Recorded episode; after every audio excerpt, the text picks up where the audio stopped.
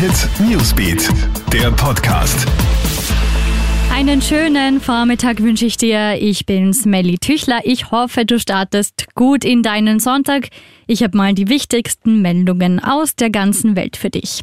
15 Festnahmen und Pfefferspray-Einsätze. Die Mutter aller Demos war es dann gestern aber doch nicht. Denn bei der jüngsten Corona-Demo waren viel weniger Teilnehmer als in den letzten Wochen unterwegs.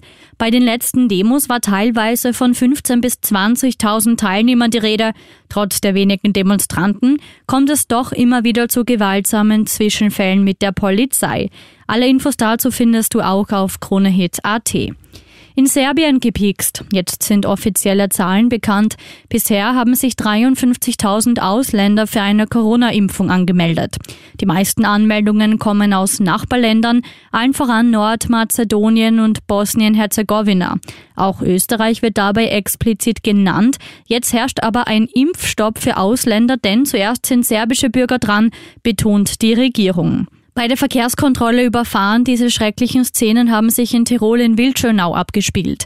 Ein Polizist fordert kurz vor Mitternacht mit deutlich sichtbaren Lichtzeichen ein Fahrzeug zum Anhalten auf. Der 49-jährige, offensichtlich alkoholisierte Autolenker drückt jedoch nicht auf die Bremse und fährt einfach weiter.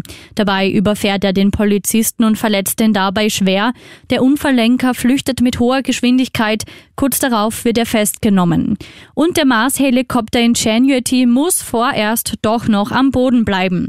Grund dafür ein Rotorentest bei hoher Geschwindigkeit sei wegen Hinweisen auf mögliche Probleme vorzeitig abgebrochen worden. Das berichtet die NASA.